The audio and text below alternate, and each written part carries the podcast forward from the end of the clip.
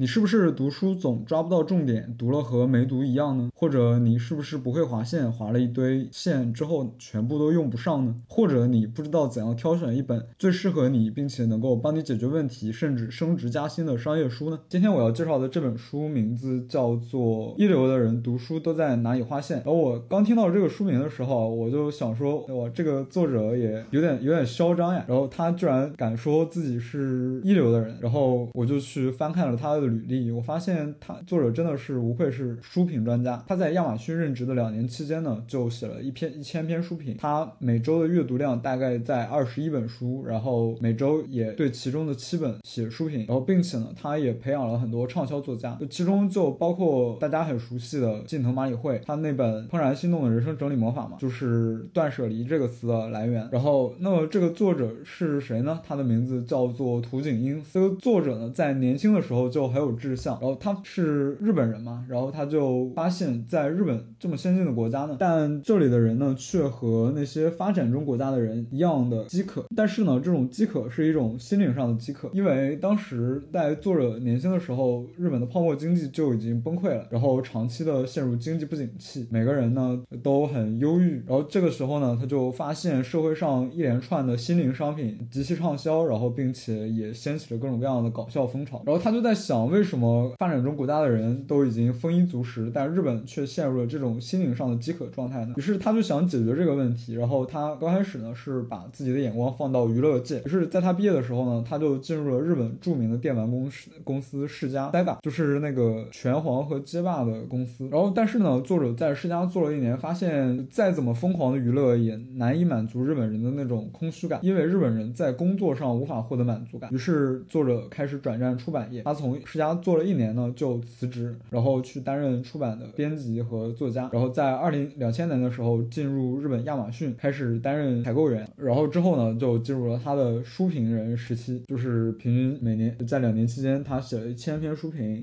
最后呢他独立出来，然后开始写自己的书评。然后他的电子报呢也有五万的订阅量，开了作家养成班，然后培育了很多畅销书书的作者。那这本书在讲什么呢？这本书主要是教我们如何阅读商业书的。那么书里面，他的书里面就汇集了很多商业书的推荐，呃，其实包括各个商业书的门类，比如说营销，呃，比如说经济学、会计之类的，并且呢，也教我们如何分类，并且找出最好的畅销书。其次就是如何运用划线技巧，然后最大程度的去学畅销书里面的内容。那么今天这期节目呢，我将会介绍介绍我从这本书中学到的三件事。第一件事呢，是我们为什么要阅读非小说？呃，他说是商业书，但是我觉得这个概念可以推广到非小说。好，那么作者说，其实我们阅读的目的就是开拓眼界，了解这个世界。而拓展眼界的最好方式呢，其实就是与那些大人物对话。而与大人物对话呢，却不是我们每个人都能拥有的机会。而所以呢，其实最低成本的方式就是阅读大人物写的书。作者在文中就有举到安藤忠雄的例子。安藤忠雄不知道大家熟不熟悉，就是那个日本的做清水混凝土建筑的建筑家。安藤忠雄呢，在年轻的时候，他读初中的的时候，想说自己要成为职业的拳击手，但是就在某天看到了木工在盖房子的时候，他就发现了这个建筑的有趣之处，呃，于是他就转投建筑业。当然，这个这件事情呢，可能我们作者说我们听安藤忠雄本人讲是最好的，但是我们没有这个机会，于是我们可以通过他的自传，呃，叫做安藤忠雄我的人生履历来得到相似的体验。那么，于是作者也，呃，作者呢也从他的自传中得到了那些大人物能够成功的原因呢，便是享受并热爱自己的工作。其次呢，是商业书它其实很实用，嗯，相对于来讲呢，小说其实是一种消费，因为我们读小说的时候常常就是跟着作者走嘛，然后看小说跟看电影、看电视剧一样，都是我们被动的跟着作者经历着一场体验，而商业书中却能提供给我们在生活工作中能用得到的知识。作者在书中就说到，他曾经有一个读者给他写下这样一封信，就说因为作者的那本叫做《成功读书术》的书而得到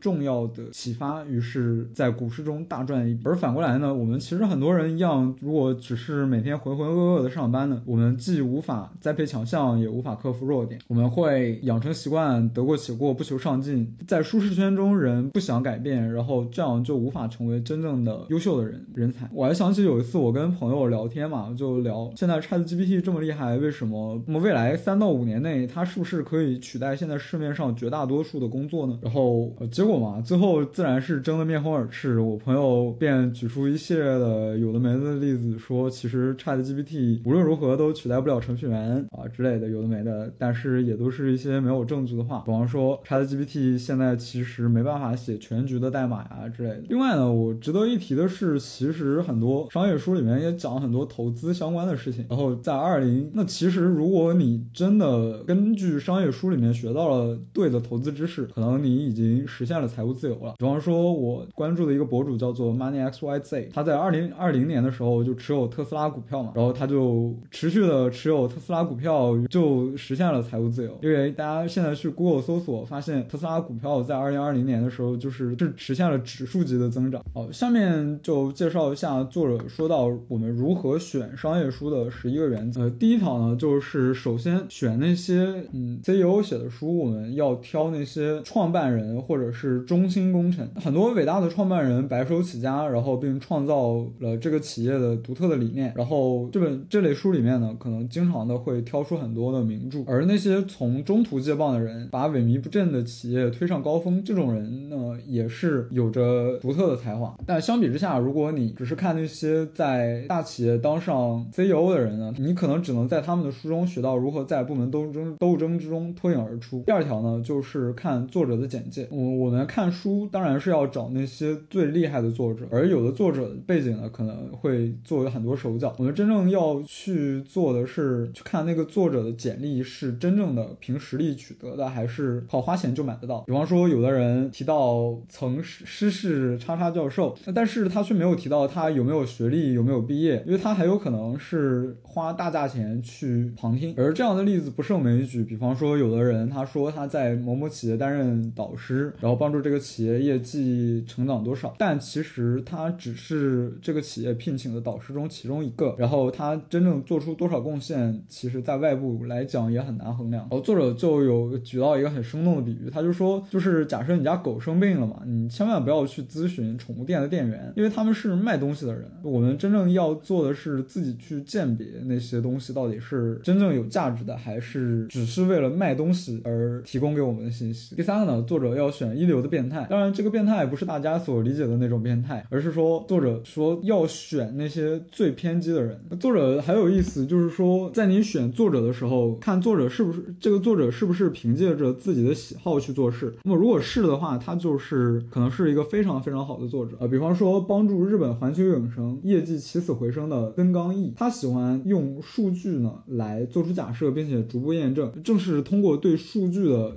热爱，以及通过数据据来实际上去做企业内部的决策，最后终获得了难以想象的报酬。而这些人呢，他在工作中的喜好甚至相当偏激，但是呢，因为他们热爱工作，然后他们写起的书可能会非常的有气势和深度。第四个呢，是不要去跟那些顾问学实际操作，就是顾问嘛，就是顾问行业，他们就是指导你怎么做，然后顾问可以很井然有序、有条理的给你解释这个行业里面的那些知识，然后提供供一些一一建议。但其实顾问呢是没有实际执行过的人，就像 Paul，他大学毕业后应征顾问，然后但其实他并没有真正的做过管理的岗位，他只是有着顾问的知识而已。但是呢，作者也说，其实你想要有系统的了解一个行业的知识，你可以读那些顾问写的书，他们是也是很有价值的。然后第五个呢，别挑门外汉写的书，有的作者他是业内的名嘴，然后他可能每年出版很多很多书，当然然其中可能甚至都有枪手在写，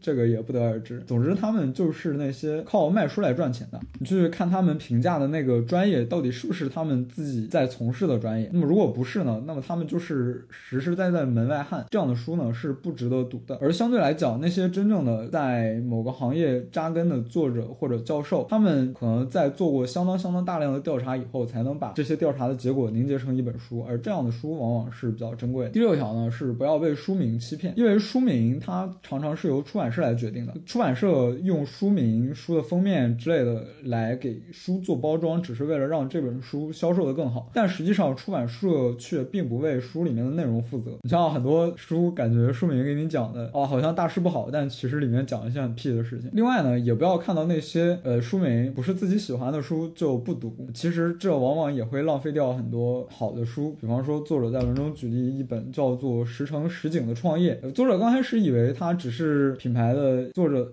这个叫做石城石井的人的自传，但其实呢，他是详尽的描述了他是如何建立的品牌，然后并且如何打造自己的客户群的。其实是一本非常好的商业书，但是作者差差点因为它的名称错过了这本书。第七个呢是选专业名词比较多的书，而专有名词呢，为什么要选专有名词比较多的书呢？是因为当作者写了很多专有名词的时候，作者就越想把它调查清楚，而书中而作者呢，在在这个过程中他也不好去胡说，然后去夸大，而是认认真真的会把那些概念弄得清楚。而这样的书呢，则可信度相对来讲是比较高的。第八条是，如果前几页就有值得读的、值得划线的内容，就买它。作者说，真正的一本好书，可能在你读的前几页就有真正能够打动你的地方，那么这个时候就不用往下读了，直接买回去就好。还是刚才的这本那本书叫做《石井石井良民》的作者，在第六页就说出让作者决定买下这本书的话，就是他的话是这样的：品牌就是顾客对你的评价，光做表面功夫是不够的。于是作者就买下了这本书。第九条是书本要有大量的资料佐证，有大量资料佐证的书呢，其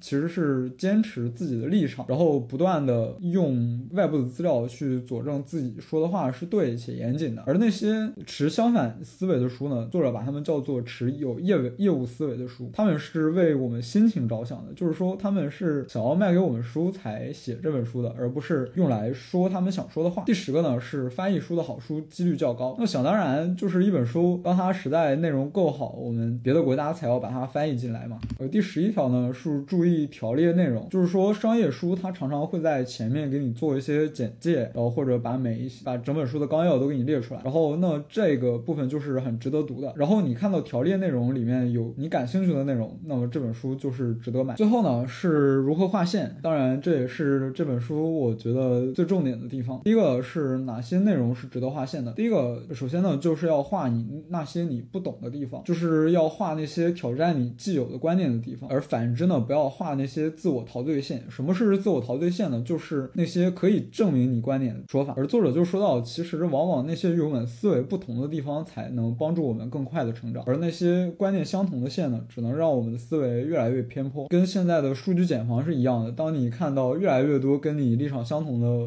话，你就越会被困在这一个立场或者观点的茧房里面。呃，第二点呢是不要画结果，要画原因。呃，相较于你把线划在那些成功人士或者企业的外部的结果，比方说连续二十年持续销量增长这样的地方，其实反而更重要的则是让他们持续成长二十年的原因。当然，找原因不是那么好找的。也有可能是有诸多的原因才促成了它今天二十年的销量增长。那么如何找这些原因呢？作者就有提到叫做第一瓶的一个概念。什么是第一瓶呢？第一瓶就是作者在打保龄球时得到的一个启发，就是如果你要想成功的打倒十个瓶子的话，那么你必须要击倒第一个瓶子。而对于而对于商业也是这样，每个行业最重要的能够让他们成功的地方呢，则是这个行业的第一瓶。呃，所以对于商业书呢，找到所谓的第一。第一瓶就是找到这个行业最关键的那个成功的要素。比方说，如果今天以书本来举例子的话，然后书本的生产与销售主要是分为三个环节，包括出版商、经销商以及零售商。那么出版商呢，如果仅从出版商这个角度来看，出版商他主要做的事情是做书，然后印书，再批发给经销商。那么对于出版社来说，成功的关键在哪里呢？就是出版社其实成功的关键则是出畅销书，因为这样可以通过再版来赚钱。因为一本书呢，它的成本通常在出过第一本之后，有了一定的销量就已经收回成本了。再版呢，则没有必要再重新投入一次这样的成本。呃，所以呢，这个再版就是出版社主要的获利来源。最后呢，就是在书本外面其实也可以划线。我自己在 Goodreads 上面常常在一些书的评论区看到，呃呃，就是一些英文的英文的呃读者，他们说啊这本书很水，它不值得一看，它明明可以九页就把它的内容写完，为什么写了四百多页？当然有诸如此类的评论很多很多。当然这个原因有很多啦，比方说现在其实很多作呃很多作品呢，它都是 blog blog 的作家来出书的，很多人其实他们就像偷巧一样，把自己的 blog log 给整合起来就成了一本书。其次呢，再比如说像现在外国现在很流行那种自己出版嘛，你像上一本书我介绍的《The Pathless Path》，其实就是一本由炮自己出版的书，炮自己联系了出版社，然后自己找了编辑，最后呢就自己在亚马逊上发售，而从头到尾呢也都没有任何出版社参与进来。但是虽说如此呀，虽说可能那些畅销书很水，然后内容很不值得读，你作为专业人士来看，他写的根本就是小儿科。你比方说，你像《富爸爸穷爸爸》这样的书，你如果真的有一点点经济学常识的话，你觉得它有什么好读的呢？对吧？那么作者就有很好的反驳我这个观念，就是说畅销本身就是值得我们学习的，畅销书畅销的这个行为本身就是最值得我们学习的一课。因为畅销呢这件事本身说明了，其实买这本书的人呢他是普通大众，而不是像那些专业的评论家，就说明呢这本书其实说到普通大众的心坎里去去了。那么所以这本书畅销的原因就是最值得我们学习的一课，它可以帮助我们掌握现在大家脑袋里在想什么。比方说现在卖这本书，可能说明大家现在对某个话题、某个问题感兴趣，而这个呢就是珍贵的，叫做时代脉搏。其次呢，它也可以帮助你了解这本书后面的消费族群、族群，包括他们的阅读水平之类的。比方说很畅销的东野圭吾的小说，你可以从这本书中了解到大家现在都喜欢看什么样的小说，大家的阅读水平如何之类的。好，那么最后呢，我也从这本书中总结了三个可以执行的策略。第一个呢是把线划在那些你不懂的地方，切忌画自我陶醉线。第二个呢是书本外面画线也很重要，一本畅销书本身就是值得我们学习的最佳范例。第三个呢是开拓眼界的最好方法就是读那些大人物写的书。如果本期节目有改变你的看法的话，欢迎分享给你的朋友，这对我真的很重要。如果关于本书你还有什么问题，欢迎在评论区留言。如果留言足够多的话，我会做一集关于这本书的 Q&A 节目。那么我们下期见。